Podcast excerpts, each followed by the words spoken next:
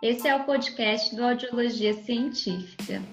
Mais um espaço para a gente compartilhar conhecimentos sobre audiologia e outros assuntos que sejam relevantes para a nossa área. Meu nome é Isabela Matos, sou fonoaudióloga e doutoranda em ciências. Meu nome é Maria Carolina Ferreira, eu também sou fonoaudióloga e doutoranda em ciências. Sejam bem-vindos! Olá, pessoal! Mais uma vez aqui para um episódio do Audiologia Científica.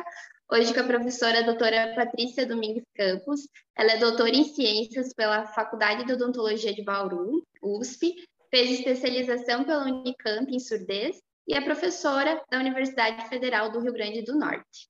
Seja bem-vinda, Patrícia. A gente ficou muito feliz que você aceitou o convite. É, então, vamos dar início ao nosso podcast. Uh, como o nosso podcast hoje tem o objetivo de falar sobre as habilidades auditivas, uh, você poderia falar um pouquinho sobre as principais habilidades auditivas e como elas funcionam? Olá, boa tarde. Bom, não sei se é boa tarde, que vocês vão estar assistindo, a gente está gravando agora no Boa Tarde, mas é um prazer estar aqui, eu que agradeço o convite ainda mais falando sobre um tema tão especial que é a minha área de atuação aqui na universidade, é um tema que eu guardo, uma área que eu guardo no coração é, bem profundo. Bom, as habilidades auditivas, a gente tem quatro habilidades principais, né, que a gente pensa: detecção, discriminação, reconhecimento e compreensão. Então, a partir dessas quatro habilidades, tem outras habilidades mais específicas do processamento auditivo que a gente pode identificar, como fechamento auditivo, figura fundo e outras habilidades mais avançadas. Então, dentro dessas habilidades, né, as quatro principais, a detecção seria o escutar o som, conseguir saber se existe um som ou não, então detectar a presença do som. A discriminação, conseguir diferenciar um som do outro então, um som verbal para um som não verbal, uma palavra grande para uma palavra pequena, conseguir discriminar a questão de traços suprassegmentares, como é uma pergunta, é uma expressão, a pessoa está triste, ela está feliz, então conseguir discriminar aí algumas minúcias da nossa fala que trazem um significado diferente né, para a nossa conversa, para o nosso assunto. O reconhecimento é o que a gente pegando um pouquinho da linguagem, seria a associação do significado com o significante. Então, eu escuto um som, eu consigo associar com algo. Então, ou com uma imagem, ou com um significado. Então, com crianças, muitas vezes a gente pede para a criança apontar, né? Então, pato, qual que é o pato? Aponta o pato. Então, ela reconheceu, porque em algum momento ela já viu aquela figura, já escutou aquela palavra, e ela consegue associar uma coisa com a outra. Né? Na audiometria, quando você faz a logometria, você pede para a pessoa repetir a palavra, você está vendo o reconhecimento, tanto é aquele índice de reconhecimento de fala, né? Porque a pessoa vai escutar, ela tem que detectar que tem um som, diferenciar um som do outro que entrou e conseguir repetir a palavra que ela recebeu por informação auditiva, né? E aí a compreensão é a habilidade final, né, que a gente espera que todo mundo tenha. Então, ela vai conseguir discriminar, reconhecer, detectar, e ela vai conseguir formar respostas, ela vai conseguir formar ações a partir do que ela escutou. Então, se você fala, pergunta qual é o sapato, qual é a cor do seu sapato, ela vai entender, vai reconhecer todos os elementos e conseguir olhar para o sapato dela e ver se é branco, se é azul, se é preto e fazer essa produção também. Então, a gente espera que chegue ali na compreensão. Perfeito, Pati. Você falando assim de uma forma tão acessível, parece até que é fácil. E é, gente, não se assustem com a reabilitação, não fujam, por favor. Não, esse tema é muito legal, eu gosto muito também. É, pensando nisso, Pati, né, você falou sobre o, o, as habilidades auditivas, né, as principais, o funcionamento, já deu para nortear bem quem está escutando. E quando um paciente tem perda auditiva, quais são as habilidades auditivas que ficam mais prejudicadas? Bom, vamos lá. Quando o paciente tem pensa todas essas habilidades que a gente falou aqui, ela precisa, a pessoa precisa ter audição para que possa desenvolver. Então, quando tem uma perda auditiva, a gente já vai ter um prejuízo desde a detecção. Né? Então, quando a pessoa tem uma perda auditiva, ela vai ter, vai depender de muitos outros recursos cognitivos, principalmente quando a gente está falando de adulto, de idoso, que já tem linguagem estabelecida, né? Ela vai depender de muitos recursos a mais, além da audição, para conseguir compreender, para conseguir fazer a habilidade final. Então, quando tem a, a, perda auditiva, que a pessoa não usa o aparelho, não usa nenhum dispositivo eletrônico, ela tem a detecção prejudicada. Então, quando a gente coloca o aparelho, coloca algum dispositivo, faz alguma adaptação, a gente espera que a detecção seja recuperada. Tá? Então, assim, o paciente vai conseguir escutar, mas isso não garante que ele vai conseguir ter, todo, né, ter todas as habilidades a mais né, do que a gente está falando. O que, que vai depender disso? Vai depender do grau da perda, de como está o dispositivo, se é um dispositivo que está bem ajustado, se é o mais indicado para o paciente, então, por exemplo, uma perda profunda, severa profunda, está com o aparelho. Será que o aparelho é o suficiente para ter a detecção de todos os sons da fala? Dependendo do grau da perda ou então da configuração, uma perda em rampa, ele mesmo com o aparelho, ele vai ter mais dificuldade para acesso nos sons mais agudos, que são os sons principais das consoantes. Então, a discriminação para ele conseguir diferenciar um S de um Z, por exemplo, que são dois agudos, ele vai ter dificuldade, às vezes, mesmo com o aparelho. E com isso vai ser um efeito dominó, né? Tudo isso vai ficando prejudicado. Quanto tempo ele ficou sem essa estimulação? Há quanto tempo ele tem a perda? Quanto tempo ele demorou em privação sensorial para receber o dispositivo? Né? Tudo isso, a gente tem a plasticidade neuronal trabalhando a nosso favor da parte da reabilitação auditiva, mas também trabalhando contra. Então, se o paciente não tem o estímulo auditivo, né, se o cérebro está parado, ele vai ter a plasticidade para outras áreas, outras regiões cerebrais. Né? Depois a gente precisa recuperar tudo isso. Então, quando você faz essa pergunta, é como tudo dentro da audiologia da reabilitação, depende, cada caso é um caso. Mas a gente tem que pensar principalmente que o dispositivo eletrônico, seja o aparelho, seja prótese implantada, seja implante coclear, o principal objetivo vai ser recuperar a detecção, né, a percepção auditiva para o som. E aí depois as outras habilidades que vão precisar serem trabalhadas de acordo com cada caso mesmo, né, dependendo de tudo. Perfeito. Isso é muito interessante, essa questão da audição central, né? Até porque agora tá, estão surgindo vários estudos a respeito dessa ligação que pode ter as questões cognitivas, declínio cognitivo e a perda auditiva, né? Então, Sim. tá tudo interligado. Tá tudo interligado. Tanto é que os estudos mais recentes mostram que quando você vai trabalhar a reabilitação auditiva de adultos e idosos, principalmente, a gente não deve trabalhar só a parte auditiva, como a gente, né, às vezes aprendeu lá atrás na faculdade, ah, trabalhar treinamento auditivo, fazer leitura orofacial, fazer estratégia de comunicação e aconselhamento, aqueles quatro itens, não mais, né? A gente precisa trabalhar memória, a gente precisa trabalhar atenção, não só auditiva, visual também, tátil, o que for, porque a gente vai estimular o cérebro como um todo, para trazer né, mais ganho para a audição e para a recuperação qualidade de vida do nosso paciente. Perfeito, muito interessante. E pensando então, né, na adaptação aí dos dispositivos, dos nossos auxiliares da audição, tem alguma forma que o fonoaudiólogo possa é, regular, né, o dispositivo auditivo para que auxilie, né, que otimize esse processo de reabilitação auditiva? Tem algum algoritmo específico é, que auxilie nesse processo ou não? Olha, Carol, até tem, eu vou falar né, da minha experiência, o que, que a gente pode fazer, mas eu tenho medo dessa pergunta, eu vou dizer o porquê. Porque, assim, no Brasil, eu acho que no mundo, talvez pelo menos que a gente vê dos estudos, quando fala reabilitação auditiva, a primeira coisa que a pessoa, primeira às vezes única coisa que a pessoa pensa é adaptação de algum dispositivo do aparelho. E aí o paciente morre de dificuldade, ele tem dificuldade de comunicação. Aí vai fazendo ajuste, vai fazendo ajuste, vai fazendo ajuste, e o paciente não consegue. E aí, assim, como último recurso, depois de anos que o paciente já está ali parado, que encaminha para uma terapia. Né? Então, assim, cuidado, né? O aparelho, como eu falei, ele vai trazer uma detecção, a tecnologia está vindo com tudo, tentando trazer uma qualidade sonora ótima, com vários recursos para tentar Aí, diminuir o esforço auditivo, que é um dos principais, uh, acho que é uma coisa que está sendo muito estudada agora e que é algo que é real para os pacientes, o tanto de esforço que eles fazem, é o cansaço ao escutar. Então, os recursos dos dispositivos tecnológicos estão aí para facilitar, com certeza, mas não seria algo assim, ai, tá com tudo tecnológico. Ele não exclui, né? Isso, não exclui.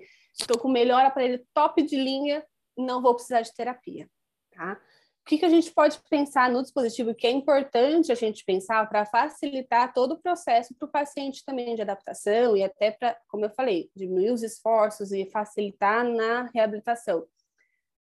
Prestar atenção no microfone, né? Qual microfone? Porque isso também, pelo menos quando eu trabalhava com aparelho, eu via que era algo que ficava assim lá embaixo nas preocupações, não era algo muito atento, né? Então, entre microfone omnidirecional e direcional ou adaptativo, qual é a melhor opção?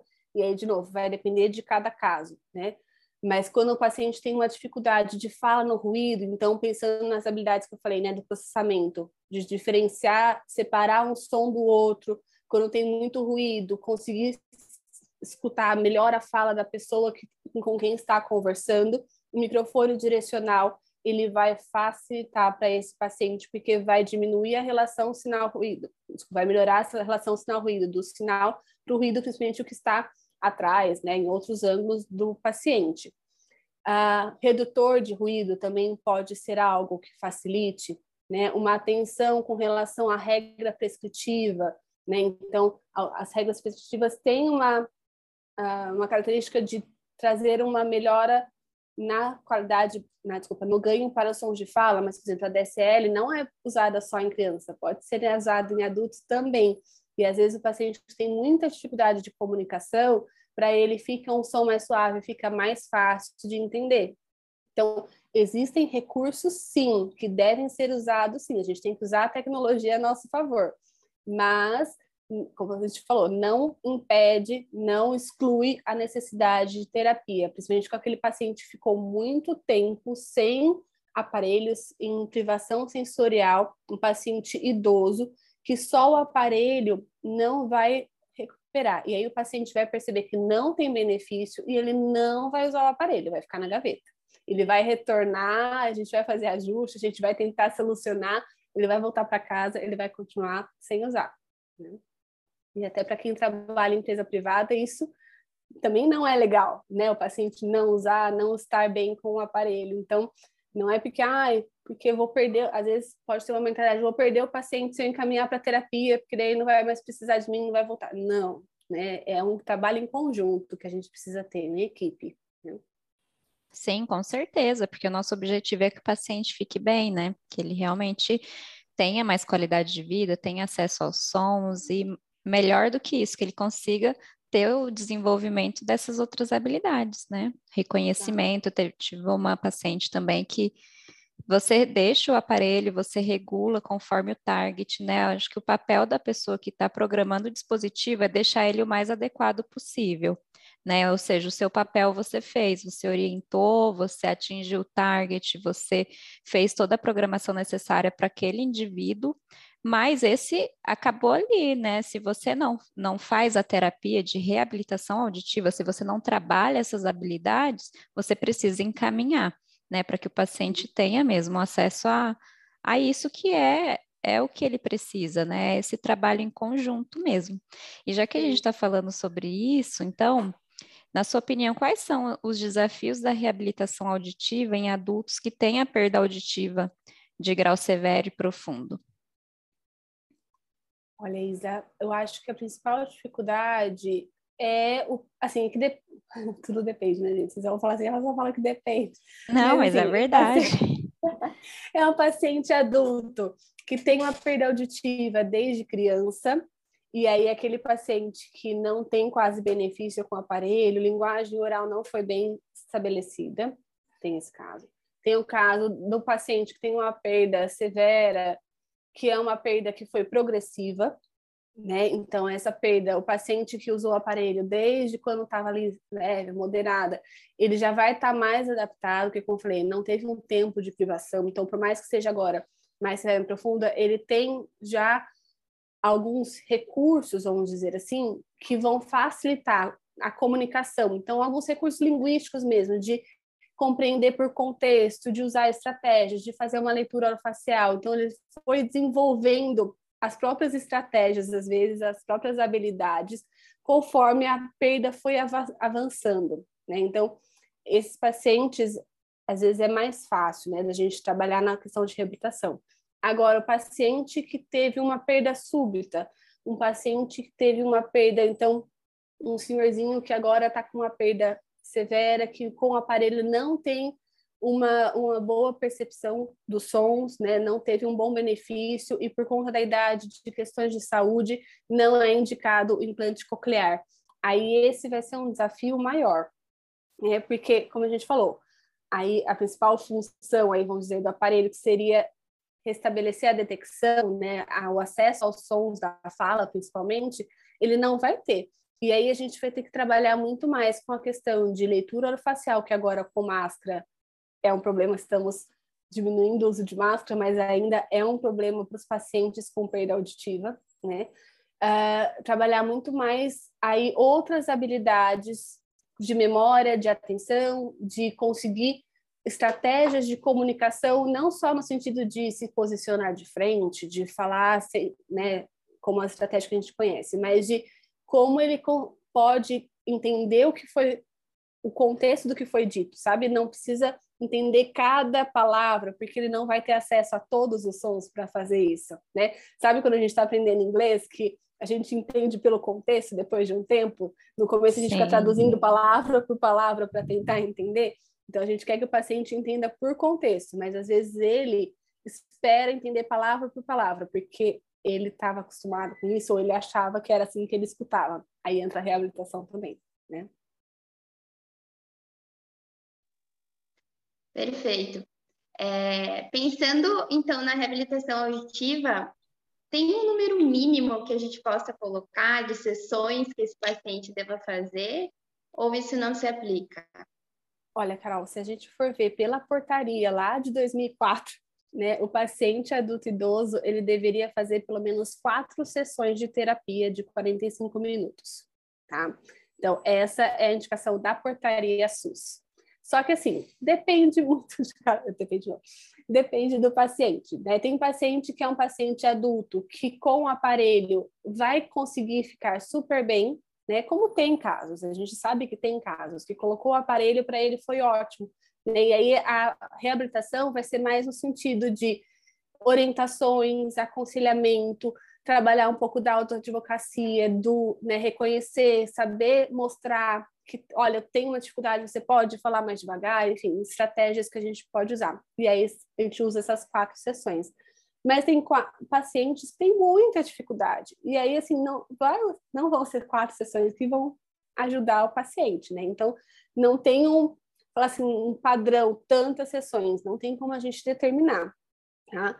Mas que vai depender da necessidade do paciente. O paciente que acabou de fazer implante coclear, ele vai precisar de muito mais terapia, porque ele vai ter que aprender a escutar com um novo tipo de dispositivo, que muda bastante a qualidade sonora, assim, né, comparado com o aparelho, comparado com a audição que ele tinha antes. Então é difícil a gente determinar uma quantidade mínima de terapia, né? O que eu posso falar, assim, também de forma geral, assim como quando a gente trabalha o processamento auditivo, uma vez por semana não faz milagre, né? O paciente vai, a gente tem é uma academia, né? Se você vai uma vez na academia, você não vai emagrecer ficar com o corpo sarado, não tem como, né? O cérebro também não vai funcionar, não vai se ajustar, não vai ter a plasticidade que a gente precisa. Então, ah, eu não consigo pagar mais de uma sessão, não, onde eu vou, às vezes serviço público não tem a possibilidade de mais vezes por semana, tudo bem. Vai uma vez por semana, mas aí a gente vai passar tarefinhas para casa, a gente vai passar atividades para fazer com os seus parceiros comunicativos. Ah, tem vários recursos de aplicativos, de sites que você pode usar para fazer esse treinamento auditivo também. Tá?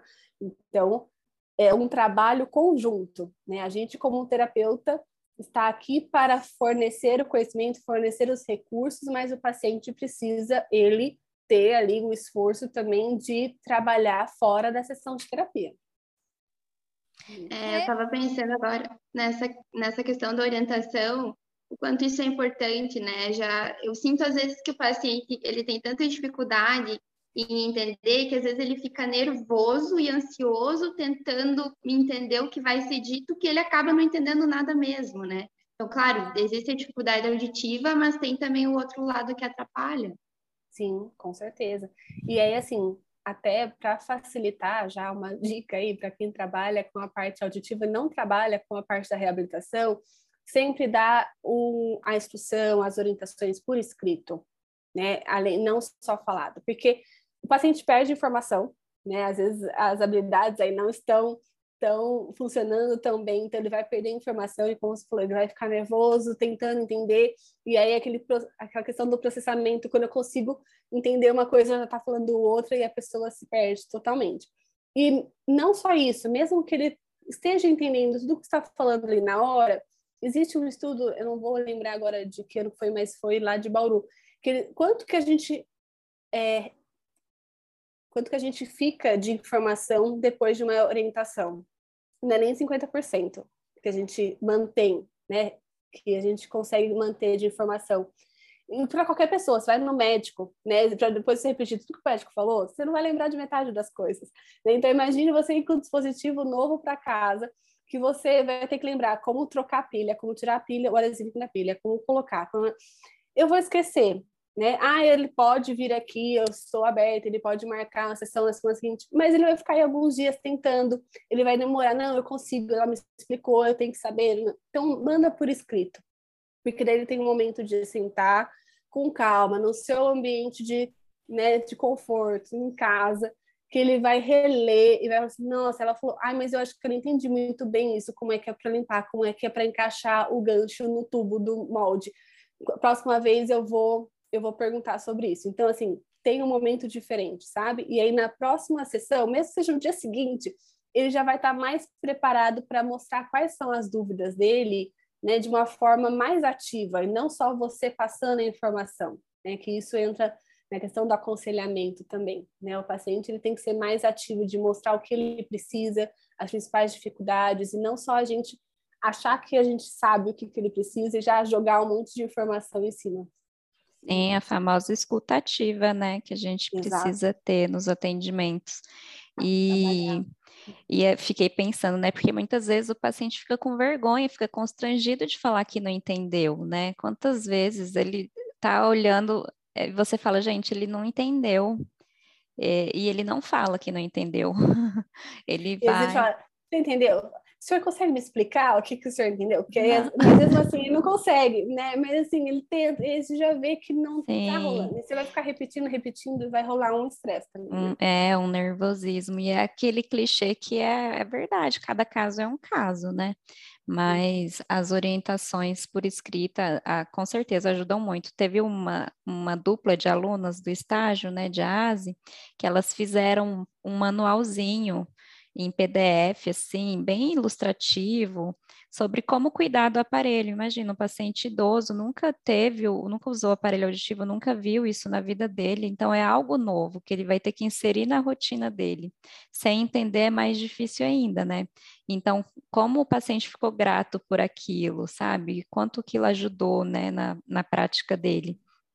E agora, nessa era tecnológica, mandar por arquivo no celular, melhor ainda, né? Porque onde ele estiver, ele consegue acessar, não vai perder o papel, jogar o cachorro comer, nem nada disso. né? Sim.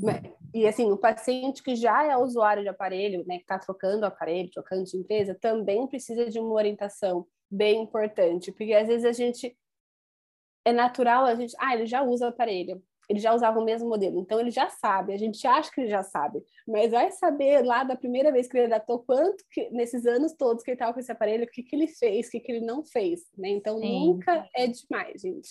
Sempre faz parte, porque se o paciente usa o aparelho efetivamente, tudo isso por quê, né? Se ele usa efetivamente, ele tem mais chances de escutar sons, de se adaptar melhor ao aparelho e também de ter acesso aí às informações para que as habilidades possam acontecer. Porque senão, se ele está com o aparelho, então ele não está usando o aparelho, não vai adiantar nada, ele vai continuar em privação sensorial. Né? Exatamente, é. Entra naquela parte, do, a gente tem que garantir que o dispositivo esteja funcionando, que o paciente esteja conseguindo fazer o uso efetivo, né? Exato. E para a gente finalizar, que, que você diria, quais são as estratégias né, que adultos usuários de próteses auditivas podem utilizar para auxiliar na reabilitação auditiva? Olha, a primeira coisa é usar o aparelho. Né? Assim, não sei se tem uma estratégia, mas ele precisa é usar o, o mínimo, aparelho. né? É o mínimo, né? É o mínimo. Mas assim, de forma geral, a gente precisa que o paciente, o adulto, o idoso, ele consiga definir quais são as dificuldades que ele tem, sabe?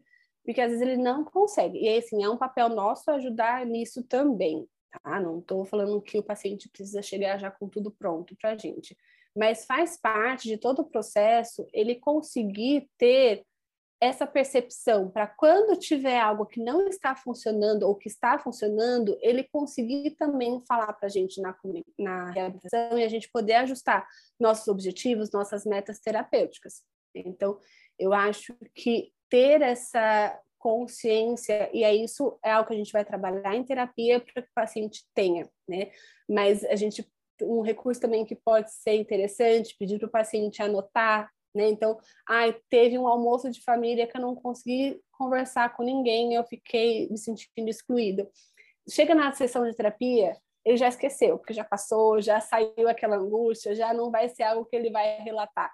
Então, assim, tem um diáriozinho que anota, né? Então, ai, teve um almoço, foi assim, assim, assim, é, com tal pessoa eu consegui conversar, com tal pessoa não porque daí a gente vai sabendo quais são as dificuldades para a gente poder ajudar. Né? A gente vai conseguir ajudar o que a gente vê ali na sala de terapia, que é um ambiente silencioso, com né, nós fonoaudiólogos a gente espera né, que a gente seja bons comunicadores, né? então assim consegue falar bem, consegue se articular bem. E aí muitos pacientes falam: com você eu entendo tudo, chego em casa não entendo nada. Eu consigo entender o que você fala. Tá vendo? O problema não sou eu, é a minha esposa. Não é bem isso. Tem também, né, claro, mas o ambiente é totalmente diferente, não tem como a gente comparar. Então a gente precisa saber o que está acontecendo em casa. Né? Eu acho que essa é uma das principais coisas para levar em consideração para uma boa reabilitação. Perfeito, muito esclarecedor. Conseguimos Ótimo. falar sobre várias questões num tempo bom, hein, Paty? A gente estava preocupada. Gente, se, quiser, se, vocês continuarem aqui, eu vou continuar falando, porque assim, assunto tem. Coisa para falar tem. Então, conteúdo você tem, a gente tem certeza. É, é, então assim, se quiserem continuar, fazer uma parte, fazer uma parte 2, a gente vai ter problema. Porque assim, Olha, legal, sempre... hein? Com certeza. E é sempre bom.